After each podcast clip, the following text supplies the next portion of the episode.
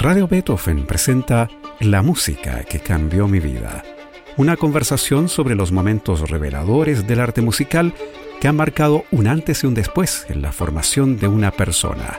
Conducción y producción, Gonzalo Saavedra.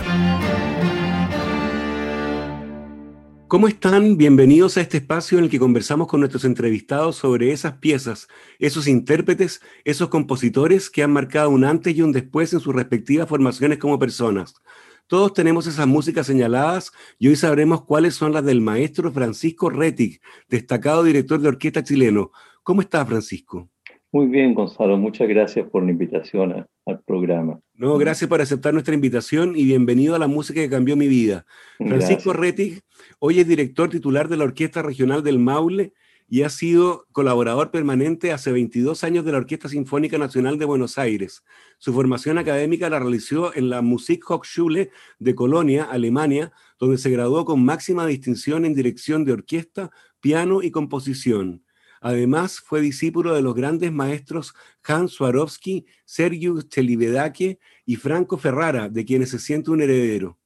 Ha estado al frente de más de 60 orquestas en los cinco continentes, incluyendo, entre otras, la Orquesta de la Radio Televisión Rumana, con sede en Bucarest, donde fue director principal ha recibido muchas distinciones, entre las que destacan el premio Víctor Teva, otorgado al mejor director de las temporadas de conciertos de la Orquesta Sinfónica de Chile, así como el premio del Círculo de Críticos de Arte por sus interpretaciones malerianas, y también fue elegido como el mejor director de los últimos 15 años por la Orquesta Sinfónica Nacional de Buenos Aires especialista en el repertorio postromántico alemán, especialmente por sus versiones de las obras de Mahler y Bruckner. El maestro Rettig ha sido director de la Orquesta Filarmónica y Sinfónica de Chile y fue director titular de las Orquestas Filarmónicas de Bogotá y Filarmónica de Medellín. Una muy variada carrera, maestro Rettig, y siempre ligado al repertorio postromántico alemán. ¿De dónde nace esta afinidad que al parecer es muy temprana en usted? Sí, bueno, en, realidad esto, de, la afinidad con el repertorio alemán tiene que ver un poco con educación, cultura, formación, lugares donde estudié y básicamente el haber tenido experiencias muy, muy joven que me llevaron a plantearme como un desafío el entender a estos compositores, principalmente a Mahler, ¿no? que esa, esa, esa, esa relación, se puede decir, mía con Mahler, empezar a tratar de descubrirlo, de entenderlo, empezó pues cuando yo todavía era, era alumno del colegio, ¿no? Entonces, eh, y, y, concretamente eso empezó en Estados Unidos, yo estaba allá y, y, fui a ese camping que había Interlochen y fue la primera vez que escuché una sinfonía de Mahler y eso produjo en mí una impresión tan grande que bueno, que de ahí en adelante seguí, seguí estudiando cada vez más hasta el día de hoy, ¿no? Tratando de entender toda esa, esa cosmovisión, esa producción, la genialidad, digamos, la genialidad trágica también de Mahler.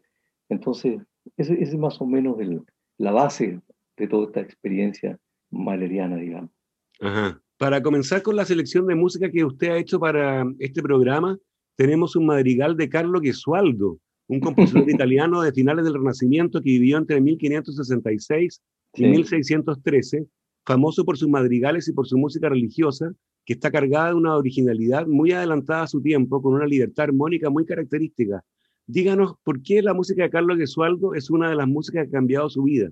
Porque eh, en mucha oportunidad de, joven y, ahora se sentó un poco, me, me, sentí así un poco como inadaptado, como fuera de, no digo lo normal, sino que de lo que se entiende por normalidad. Entonces, eh, cuando empecé yo, la primera vez que tuve una relación, eh, se la debo realmente a don Alfonso Letelier, que en, un, en, una clase de historia de la música se sentó al piano y, y, y nos explicó el cromatismo en, Wagner. Entonces yo escuché con mucha atención y todos caímos en eso, pensando que era Wagner y don Alfonso dice de repente, eh, no, no, no, esto es una especie de broma eh, muy, muy académica, por cierto, ¿no? Pero esto es un madrigal de Gesualdo. Entonces yo, yo me quedé ahí siempre, pero, ¿cómo es posible que mientras estaba escribiendo Palestrina o estaba escribiendo Orlando de Lazo o, u otro madrigalista, cómo es posible que una persona esté tan fuera de su época, ¿verdad? ¿No? Entonces, eh, eh, además, eh, claro, ayudó un poquito también el, pero es un, poco de mito también de este compositor asesino, toda esta cosa, ¿no? No, es, otra cosa, ¿no? Pero la verdad es que me refiero solamente a lo musical y la comparación es solamente con el Bosco, o con, el, con como le dicen bien, Jerónimo Bosch, ¿no? eh, la comparación de tan fuera de su, de, su tiempo como, como, para decir, mira, eh, este, el jardín de las delicias, ¿cómo, se llama? Eh, ese es una obra, un, cuadro de, Dalí, y hay muchos por ahí que se lo creen. Claro. Entonces, tan inadaptado, tan fuera de su, de, su época, que eso me fascinó que una persona estuviera tan, tan adelantada. Y hasta el día de hoy, hasta el día de hoy escucho, no digo regularmente, pero cuando puedo, no, yo no escucho muchas grabaciones, la verdad, no creo que no. Pero sí cuando puedo escuchar madrigales de Yesualdo, sí lo hago porque es una fuerza dramática, armónica, musical, que no tiene parangón, creo yo, en relación a su época. Suenan muy contemporáneos, ¿no? Todavía. No, absolutamente. Es decir, cuando uno escucha, eh, por ejemplo, eh, creo que se llama la traducción del, italiano más o menos un, día de tinieblas o un día tenebroso o algo así. Eh, o, el otro no, no, no, me, no, me mates, no, no, no, no me, en realidad dice, no, no, no, no, me, no me asesines, o oh, crudel, no me asesines. Entonces, claro, uno escucha algunas partes del principio de ese día tenebroso y parece que estoy escuchando, no sé, el Requiem de Ligeti, una, cosa ¿Qué Tal? Claro. Entonces, eso es muy sorprendente y eso a mí, a mí en mi sensibilidad me sigue maravillando hasta el día de hoy. Ajá. Usted me dijo que escucháramos cualquiera de los madrigales de Gesualdo y yo elegí Dolcísima Mía Vita, que pertenece al quinto libro de madrigales una obra escrita en 1611. ¿Qué bueno, escuchamos entonces? ¿Cómo no? Claro que sí, claro. Interpreta el conjunto veronés de Licce Musiche dirigido por Marco Longini.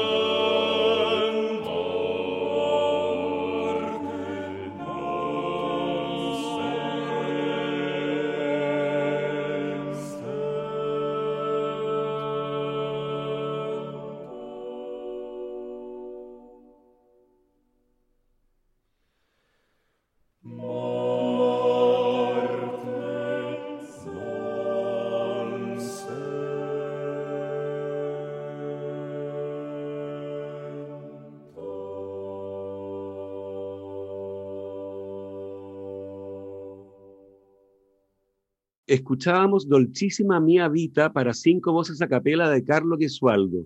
Interpretaba el conjunto veronés de Liche Musiche, dirigido por Marco Longini.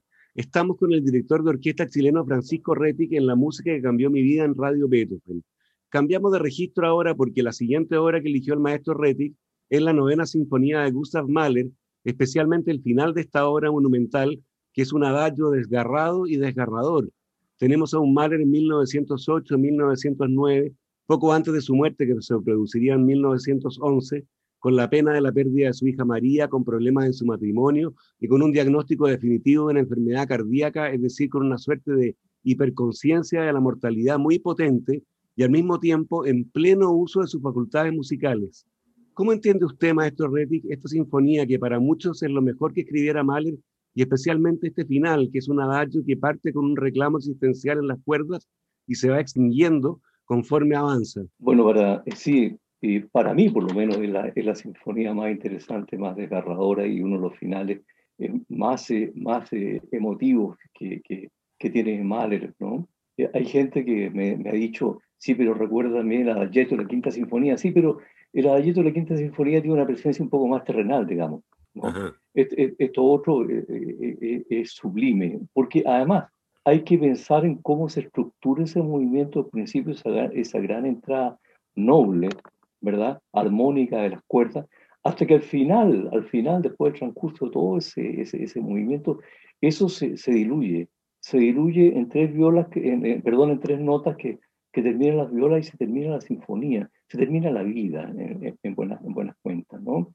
Entonces, uno dice, bueno, un compositor, para, para, poder entender eso bien, hay que recurrir siempre a los líderes de Mahler. ¿no? Yo cuando estudié Mahler en serio, porque, porque, porque al principio creía que, bueno, que podía aprenderlo así, pero para estudiarlo en serio con un maestro de verdad, como lo estudié, entonces había que por lo menos tocar y cantar todos los líderes al piano, porque hay una relación enorme, ¿no? Y ese, ese, ese líder que tiene, por ejemplo, que representa tanto, tanto, tan bien esa, esa, esa, esa, esa, ¿cómo se dice? Esa dualidad que siempre tiene Mahler, vida-muerte, ¿no? incluso en, tu, en, sus tonalidades, ¿verdad?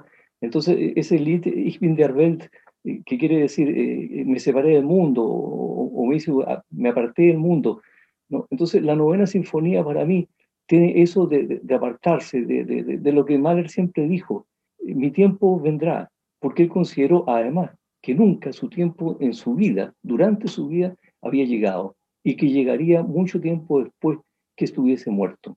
Entonces, él, siempre tuvo esta cosa, de, como digo, vida-muerte que se representa, incluso en tonalidades que, que representan muy bien los periodos de vida, de, de, los periodos de alegría, como los periodos trágicos y los periodos de, que ya eran dignos de un análisis freudiano. Por lo demás, se conocieron con Freud, y, y, en el sentido de poder entender esa, esa dualidad, de entenderla como una cosa tan presente en cada momento de la vida del compositor. Claro que sí. Es una suerte de despedida también, ¿no es cierto? Ese, absolutamente, eh, absolutamente. Es una despedida tal, cual como, tal cual como eh, termina el Lied Ich bin der Welt, que, que al final, eh, bueno, me quedo solo, me quedo solo con mi amor, me quedo solo con mi Lied, dice, o sea, con mi canción. Es, es, hermoso, lo estoy traduciendo muy mal, por supuesto, ¿no? pero esa es la idea. Entonces al final, ¿con quién se queda? Se queda con nada, ¿no? Y se queda con su música, con su amor, con lo que amó, con lo que quiso, y esperando quizás tener, la, tener esa esperanza de que el tiempo como que me hará justicia, no, no pertenecía a mi tiempo, otro más. Claro, claro. Bueno, escuchemos entonces los últimos minutos del adagio, último movimiento de la Sinfonía número 9 de Gustav Mahler. Interpreta la Orquesta Filarmónica de Berlín dirigida por Simon Bradley.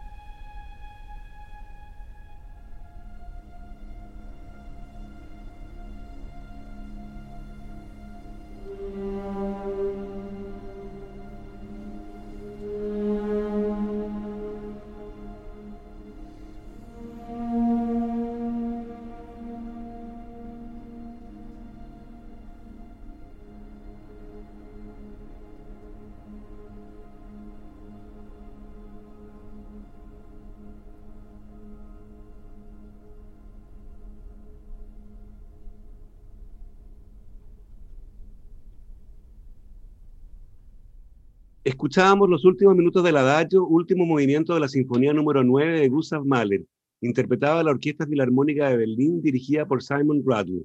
Estamos con el director de orquesta chileno Francisco Rettig en la música que cambió mi vida en Radio Beethoven.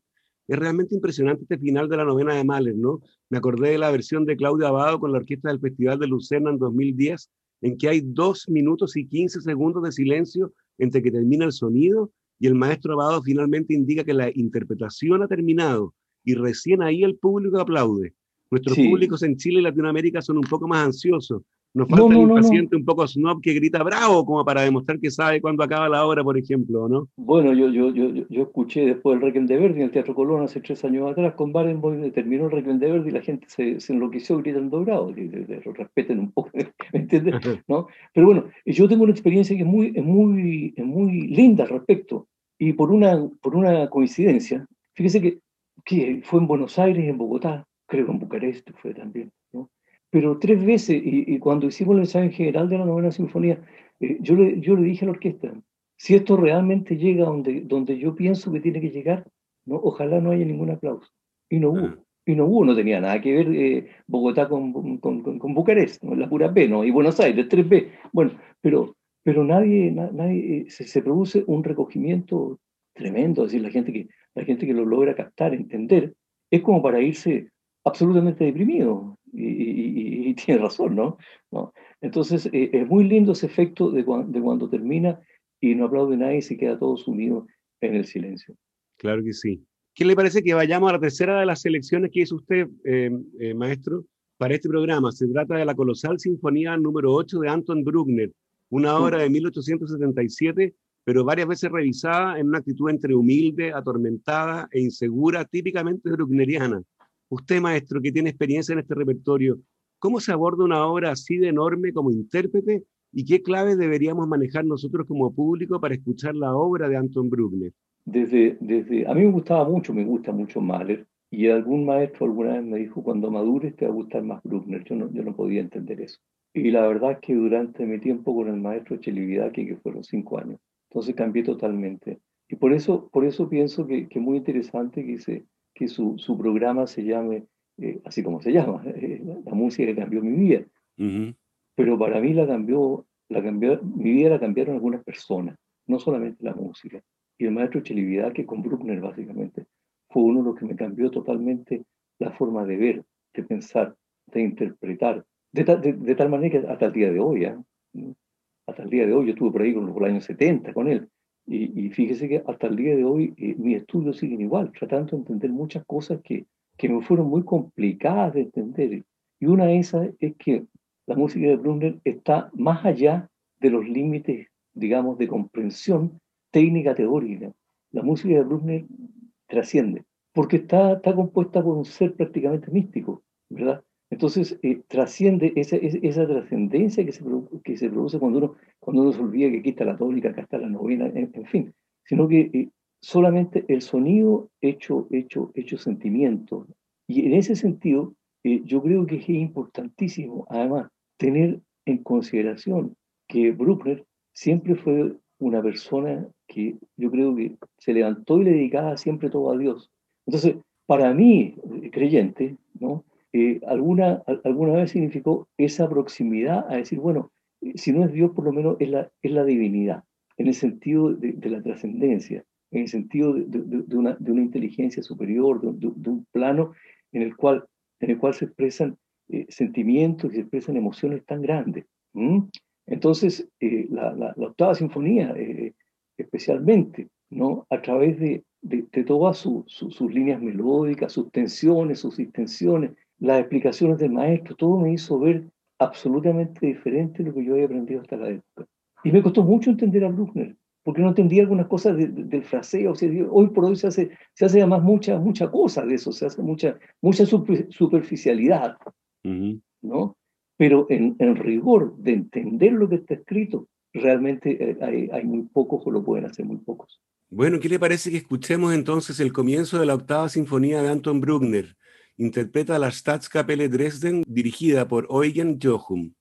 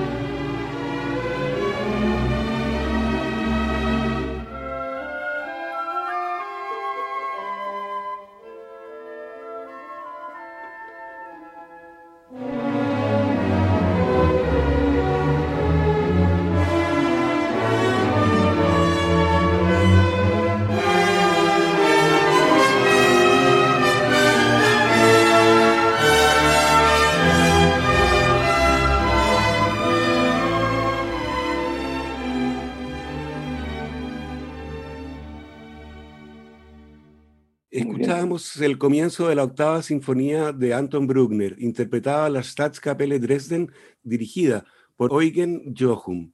Llegamos hacia el final de nuestro programa de hoy en el que estuvimos con el director de orquesta chileno Francisco Rettig. Yo le quiero agradecer, maestro, por haber querido participar en la música que cambió mi vida con su magnífica selección y sus sapientísimos comentarios. gracias. Yo, yo, yo soy el que tiene que agradecer, Gonzalo. Y en realidad los, eh, los sapientísimos eh, comentarios que usted señala, porque usted es muy gentil, pero no, son, son, son, sabe que son productos de, reflexión y de estudio. Eh, yo no, no, no creo que las cosas que digan no, no, no, no, son, no son la verdad absoluta. Debe haber muchas interpretaciones, pero yo tuve la oportunidad de acercarme, de estar con una persona que me marcó absolutamente en cuanto a la visión de la música, en cuanto a la visión de la cultura y en cuanto a lo que significa respetar y saber descifrar los textos que escriben otros. Así es. Esa es la tarea de un director, ¿no es así? Debiera ser. Pero aquí en esta, en esta, en esta profesión hay, hay para todos los gustos.